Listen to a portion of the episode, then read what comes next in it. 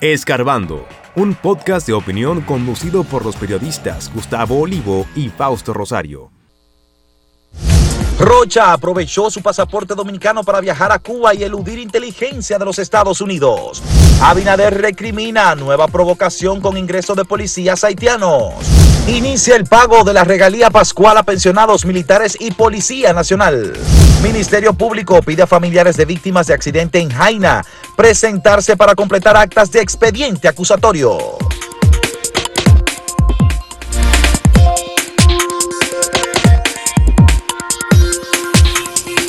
La Guerra Fría intensificó el espionaje y el trabajo de inteligencia entre países, pero superada la Guerra Fría uno entendía que podía reducirse eh, el trabajo de los espías. Manuel Rocha es un caso particularmente especial y muy profundo, de acuerdo con las propias declaraciones del fiscal general o el procurador general de los Estados Unidos, porque es un espionaje que se mantuvo durante un tiempo aproximado de 40 años, cuatro décadas. Y en ese tiempo Manuel Rocha eh, fue embajador en Argentina, fue embajador en Bolivia, participó como funcionario en Honduras, participó como funcionario diplomático en México, en la República Dominicana, fue miembro del Consejo de Seguridad Nacional de los Estados Unidos y asesoró al Departamento de Estado de Estados Unidos sobre políticas para América Latina, mientras hacía su trabajo como espía, según la acusación del FBI, del gobierno cubano. Y Manuel Rocha dejó grandes relaciones en República Dominicana, profundas relaciones. Se casó incluso con una ciudadana dominicana. Obtuvo el pasaporte dominicano porque consiguió la nacionalidad y con ese pasaporte viajaba vía Panamá a Cuba y a otros lugares para no ser identificado con el pasaporte norteamericano. El caso de Manuel Rocha se va a discutir mucho tiempo en Estados Unidos porque ellos nunca habían descubierto un caso de un profesional que tuviera tanto tiempo haciendo el trabajo sin ser descubierto. Ya él estaba retirado, retirado ya de la labor en el Departamento de Estado, en el Consejo de Seguridad, del mundo diplomático. Estaba trabajando en el sector privado, vino aquí como presidente de Barry, trabajó, trabajaba ahora con Llorente y Cuenca, estaba trabajando con una oficina de abogados en Estados Unidos también, pero estaba retirado en Miami. Y la forma en que lo apresaron fue una forma que se puede decir un poco tonta una llamada telefónica de un supuesto compañero de sus amigos de La Habana, llamado Miguel, le dijo que quería reunirse con él porque tenía informaciones importantes. Y él aceptó la primera reunión. Mordió el anzuelo. Mordió el anzuelo. Y luego fue a una segunda reunión y en esa segunda reunión le cogieron todo su relato de cómo él había hecho un trabajo de espionaje que él mismo definía como mucho más grande que un gran slam. Sí. En el béisbol un gran slam es un honrón con las bases llenas. Y así definía él su trabajo como espía para el gobierno cubano. Bueno, se trata de una investigación, como aportábamos ayer, que es bastante profunda y que tiene indicios de que todas las acusaciones en contra del señor Rocha pues eh, podrían eh, confirmarse. El relato que posee la acusación depositada ya en su contra en Estados Unidos habla de precisamente cómo fue que se acercaron a Rocha. Fue a través de un mensaje de WhatsApp, ni siquiera fue una llamada. A través de un mensaje de WhatsApp le, se identificó a esta persona como Miguel, que era una persona con vínculos en Cuba, que tenía importantes informaciones que tenía que darle. Se reunieron tres veces y en esas reuniones Rocha se desbocó y contó todo lo que había hecho a lo largo de casi 40 años, incluyendo esto que mencionas, que es la forma en la que él eh, salía de Estados Unidos usando su pasaporte norteamericano con dirección a Panamá y de ahí a, eh, a Santo Domingo. Y de ahí entonces, desde aquí, ya salía hacia Panamá eh, utilizando su pasaporte dominicano y de ahí a Cuba. Y lo mismo para volver. Entonces, de esta manera, lo que hacía era que eh, tenía un ingreso a República Dominicana y a Estados Unidos con su ciudadanía norteamericana, por lo cual había un registro de que había permanecido en nuestra isla durante el periodo que fuera. Un caso, por ejemplo, de unos ocho días en enero. Y así pues podía eh, permanecer el tiempo que fuera necesario en Cuba sin que la inteligencia pues eh, pensara o, pudiera darle seguimiento para determinar que se encontraba en otro lado, porque no había registro de que él se, se había movido por lo menos por parte de Estados Unidos, lo cual da un indicio de que efectivamente había algún interés por parte de Rocha en ocultar las actividades que estaba realizando y no era para menos según la acusación. Bueno, todo esto levanta, por supuesto, una investigación mucho mayor en los organismos de inteligencia, particularmente en el FBI de los Estados Unidos. Eh, porque para, para ellos mismos, como dijo el Procurador General, esto es mucho más importante y mucho más dramático de lo que había ocurrido en el pasado con otros delatores o con otros espías.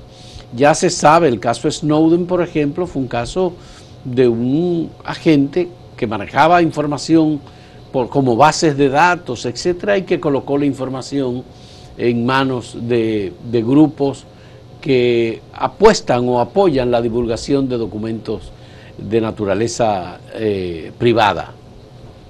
Ya sabemos el otro caso en donde eh, se divulgó, eh, Wikileaks divulgó información del ámbito diplomático norteamericano que resulta siempre información estratégica.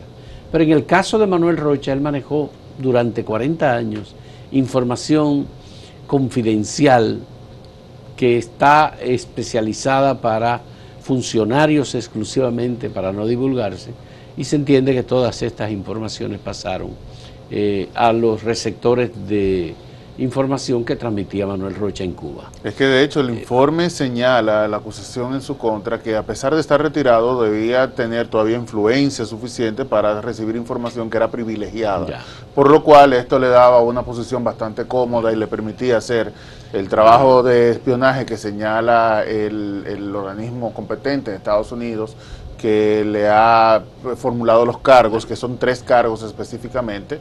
Uno, el que tiene que ver con el uso de un, de un documento obtenido de forma irregular porque dio información falsa.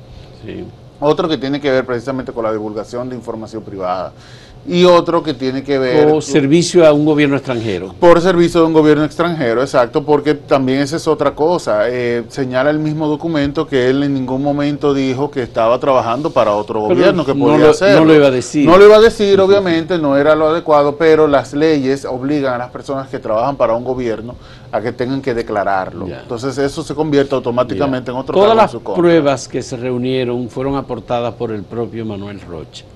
Cuando el FBI lo interrogó, eh, le presentaron eh, la información, le hicieron preguntas, en un primer momento él lo negó, eh, luego ya comenzaron a facilitarle más información y evidentemente que le presentaron un video en donde él mismo da sus propias declaraciones. Y todo, todo está grabado hasta que él se convenció de que ya no tenía otra salida y a partir de ese momento comenzó a llamar a los Estados Unidos como si fuera el enemigo. Y comenzó a hablar de sus compañeros del gobierno cubano y del gobierno eh, del Partido Comunista de Cuba. Es decir, que es una verdadera eh, hazaña en la simulación, en el ocultamiento y en la eh, actuación de esta persona que se hizo pasar como un hombre de derecha, como un hombre del establishment, como un hombre vinculado con la CIA, con los organismos de seguridad de Estados Unidos, con influencia importante en las altas esferas en Washington. Y ahora resulta que era un agente del gobierno cubano. Es una de las cosas más insólitas que ha ocurrido este año en, estas, por, por estos lados. Y que tiene que ver con República Dominicana porque hay un pasaporte dominicano que usaba eh, Manuel Rocha eh, luego de haber obtenido la ciudadanía dominicana, por supuesto. Ironías de la por vida. estar casado con una ciudadana dominicana. Sí, ironías de la vida que para nosotros el pasaporte dominicano que abre tan pocas puertas es un, tesoro aparentemente para quienes se dedican a hacer cosas contrarias a las leyes. Bien. Bien, vamos a... Hay que tomar en cuenta que esto va a continuar y que todas las informaciones que procedan de Estados Unidos sobre este tema es información de primera línea, tanto para eh, la diplomacia a nivel internacional, porque el caso de Manuel Rocha repercute en muchos países. En Bolivia hay una discusión sobre el tema. En México ya veremos qué pasará en Argentina también. Y en República Dominicana, por supuesto, aquí debe haber alguna gente preocupada por alguna confesión que le habrá hecho a Manuel Rocha en sus diálogos con políticos dominicanos. Vamos con la pregunta que tenemos para ustedes en el día de hoy. A seis meses de las elecciones presidenciales, ¿cuál candidatura ve usted más firme? Abel Martínez del PLD, Leonel Fernández de Fuerza del Pueblo, Luis Abinader del PRM u otra candidatura.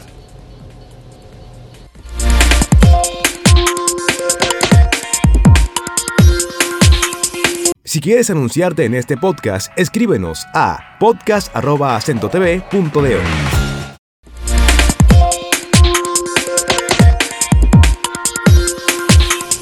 Bueno, ayer se dio la información de que algunos policías del lado haitiano habían penetrado a una parte de República Dominicana, específicamente en Dajabón, donde se celebraba o se realizaba un mercado, eh, se dicen improvisado, donde personas que tenían productos que podían comercializar en la frontera se congregaron en ese punto, ya lo habían hecho la semana pasada, y pues debido a las restricciones que tiene el lado haitiano respecto al comercio con República Dominicana luego de la decisión que había adoptado nuestro país por la construcción de un canal en el río Masacre, pues eh, decidieron pues incautar las mercancías, deshacer ese mercado improvisado, entre comillas, que se creó en la vigía en Dajabón y también pues despachar a la gente a su lado. El problema con esto es que ese mercado estaba del lado dominicano, no sé, o 5 o 6 kilómetros ya en territorio dominicano y esto obviamente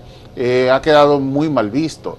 De hecho, ayer el presidente Luis Abinader se pronunció sobre esto, eh, lo llamó una provocación más, ya se habían registrado algunos incidentes en la frontera donde eh, primero personas haitianos eh, del lado de su, de su frontera habían, habían acusado a República Dominicana de eh, militares específicamente haber pasado el territorio, lo cual se determinó, no era así, estuvimos en todo momento del lado de nuestra frontera y eh, posteriormente se dio una situación también con la pirámide, esa pequeña pirámide que marca dónde termina República Dominicana, dónde empieza Haití. Esto claro, lo único que hace es eh, molestar a la gente, eh, pedir que se tomen acciones severas, como he estado viendo en algunos medios de comunicación, gente opinando, pero no podemos ceder, no podemos caer en esa tentación o esa provocación que pueden estar haciendo algunos grupos. Por lo cual, eh, el presidente ya dijo que se estaba escribiendo por parte de República Dominicana una carta de queja al gobierno haitiano para que tome acción. Una nota diplomática del Ministerio de Relaciones Exteriores dominicano hacia el gobierno haitiano.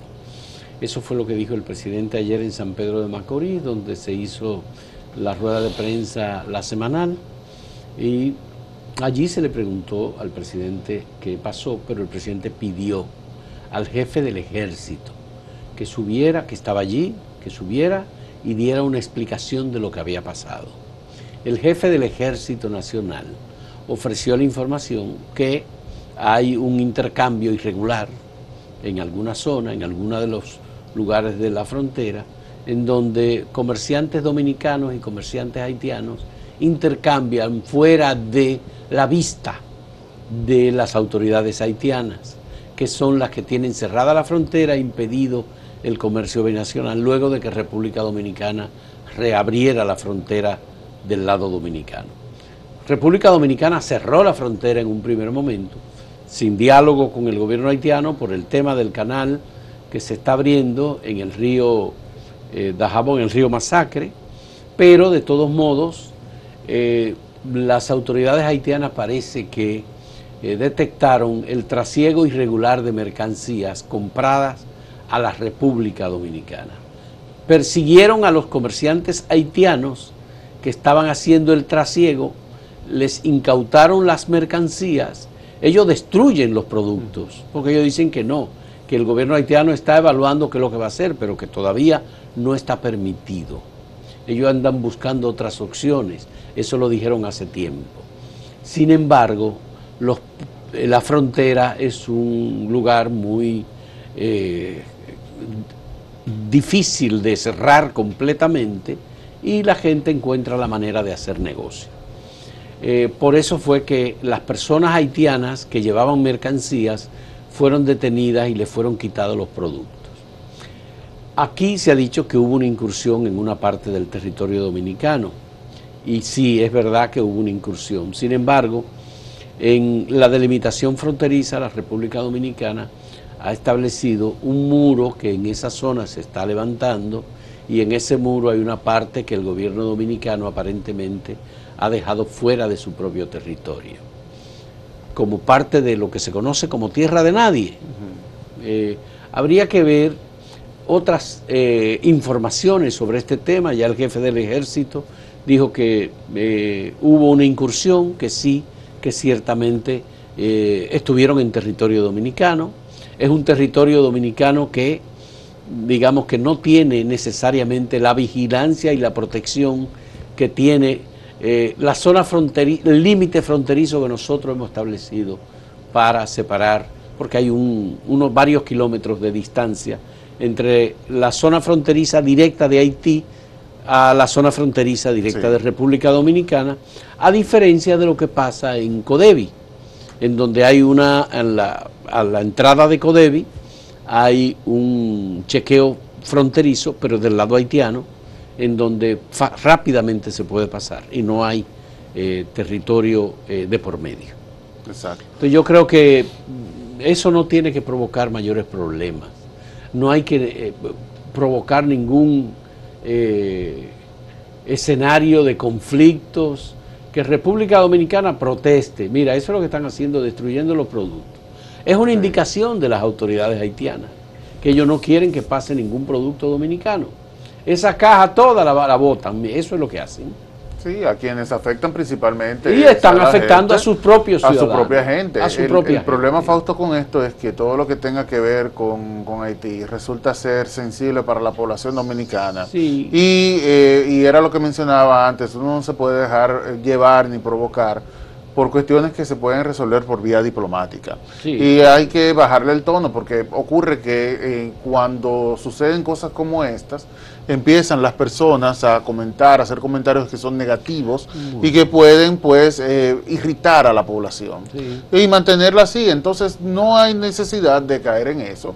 Ya el gobierno ha dicho que va a escribir esta eh, queja al gobierno haitiano. Hay que ver también qué posibilidades tiene el gobierno haitiano de tomar cartas en el asunto para evitar que se vuelva a repetir. Sin embargo, como ya vieron en el video, lo que hacen es que incautan la mercancía que se ha adquirido. Maltratan a sus propios conciudadanos. Eh, hacen daño económico a esa gente que compró productos para claro, pues negociarlo perdiendo.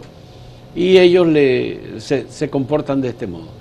Que además es irregular. Yo creo que miembros del ejército no tienen por qué eh, incautar mercancías si no tienen una autoridad aduanal o alguien, eh, una autoridad judicial, por ejemplo, eh, que tome decisiones sobre esto. Al final en Haití uno dice, bueno, hay autoridad aduanal, hay autoridad judicial. Es, difícil poder pensar en una autoridad que sea competente para estos casos debido a la situación en la que trabaja. Pero vamos a hablar con, hoy, hoy vamos a hablar con una persona que trabaja en esa zona y que tiene también una versión sobre lo que pasó con estos eh, eh, comerciantes y ciudadanos haitianos que compraron mercancía, están tratando de buscar la manera de eh, hacer negocio con, con esas mercancías. Son mercancías compradas a ciudadanos dominicanos de manera irregular y se supone que estos militares son representantes del gobierno y tienen una orden de sus autoridades de tratar de este modo a, los ciudadanos haitianos. Sí. Mira, por otra parte, eh, Fausto, antes de irnos a la pausa ya, hay que destacar un llamado que ha hecho el Ministerio Público, que es bastante importante. El Ministerio Público ayer le pidió a los familiares y a las víctimas que eh, fueron afectadas por el accidente de la semana pasada en Jaina que acudan a los organismos necesarios, dígase en este caso la DGCET, para completar las actas y convertirse en parte del proceso eh, judicial que se va a llevar a cabo en contra del conductor de la patana que habría provocado este horrible accidente. Ya son 14 personas las que han fallecido, la, víctima 14 murió ayer, de hecho, eh, luego de estar por prácticamente una semana recibiendo asistencia médica, lamentablemente no se pudo eh, recuperar de las heridas. Y esto tiene que servir para que cosas como estas, estos accidentes entre comillas, porque hay que ver las condiciones en las que estaba el camión, hay que hacer una serie de investigaciones para determinar exactamente qué ocurrió, no vuelvan a presentarse. República Dominicana tiene el récord triste de ser uno de los países con mayores accidentes de tránsito y esto debe en algún momento tiene que cambiar. No podemos seguir en esta condición. Vamos a, repetir la pregunta, Samuel, que tenemos eh, sobre Así a seis meses de las elecciones presidenciales, ¿cuál es la candidatura que usted ve más firme? Abel Martínez, Leonel Fernández, Luis Abinader u otro.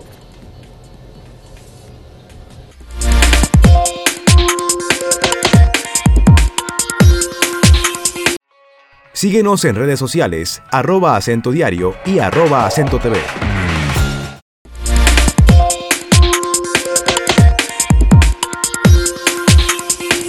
Bien, veamos los datos que hemos recibido a la respuesta, a la pregunta que le formulamos eh, sobre las elecciones presidenciales. ¿Cuál ve usted como la candidatura más firme? El 66.5% que respondió directamente en el portal en acento, eh, dice que Luis Abinader. El 21.84% dice que Leonel Fernández. Y el 7.77% que Abel Martínez. Hay un 3.88% para otros eh, aspirantes. Sí, vamos ahora a ver los resultados en X. Acá Abel Martínez eh, lleva la delantera con un 49.1%. Siempre el PLD hace un trabajo fino. 11.885 votos. Muy, muy fino el trabajo que hace el PLD en Twitter siempre. Eh, Abel, eh, Luis Abinader, segunda posición con un 35.1%. Leonel Fernández, un 14%. Y otros candidatos, un 1.8%. Bien, veamos los datos en Facebook. Hoy tenemos Facebook. En Facebook aparece Luis Abinader con el 74%, Abel Martínez con el 19% y Leonel Fernández con el 6%. Otros candidatos con el 1%. Vamos a ver ahora los resultados en YouTube. YouTube. Acá el presidente Luis Abinader lleva la ventaja con un 63%. Le sigue este Leonel Fernández, Fuerza del Pueblo, con un 26%. Abel Martínez un 7% y otras candidaturas un 4%. Bien, esos son eh, hasta ahora los datos eh, de la medición en el formato en que lo ponemos. Eh, algunas opiniones. Ángelo Rodríguez dice, Abel Martínez es la esperanza del pueblo dominicano. ahí está el comentario de Ángelo. Vamos a ver otro comentario tenemos a Ramón Mojica. El doctor Leonel Fernández es el presidente del país porque trae progreso y bienestar. Domingo Vargas dice, Leonel presidente, 24-28, creciendo permanentemente la ruta al Palacio Nacional. Bueno, vamos, otro comentario, sí, aquí lo tenemos. Tenemos a Esther Santana, dice, no podemos volver a la corrupción y a los ladrones. Ay, Esther, caramba. Hay que seguir con el serio y honesto Luis Abinader. Dios bendiga a nuestro presidente. Bueno, ahí están los comentarios. Ah, mira, tenemos uno más. José de la Cruz Corporán dice, las razones de continuidad del actual presidente las aporta el Frente PLD FUPU PRD. El desastre que vivió nuestro país por 20 años no tiene parangón en nuestra historia. Bien. Bien, vamos a pasar con Máximo Laureano, nuestro compañero en Santiago. Adelante, Máximo un año de prisión preventiva para el joven de 22 años de edad, que según el Ministerio Público es de nacionalidad haitiana. Se trata de Jaquín Michel, apodado Junior. Según las autoridades, es el responsable del homicidio al coreógrafo y folclorista Víctor Herarte, quien falleció en su residencia tras una discusión con este joven, según ha establecido el Ministerio Público. Eso ocurrió el 30 de octubre del año 2022 en la residencia del artista. El juez Julio Araujo del Departamento de Atención Permanente, Distrito Judicial Santiago, acogió la solicitud, la petición que hizo la Fiscalía. Va al Centro de Rehabilitación Rafael Hombres. La posición del tribunal, en este caso como atención permanente, fue primero de entender que había pruebas suficientes para medida de coerción de imponerle la prisión preventiva que fue solicitada por eh, el Ministerio Público y por el actor civil que somos nosotros. Le impuso 12 meses de prisión preventiva para que el Ministerio Público termine ya de afianzar su acusación y de su investigación. La medida de coerción revisable cada tres meses, o sea que la revisión sería, eh, sería para marzo del 2024. Sin embargo, la imposición de la medida de coerción es por 12 meses, o sea, por un año.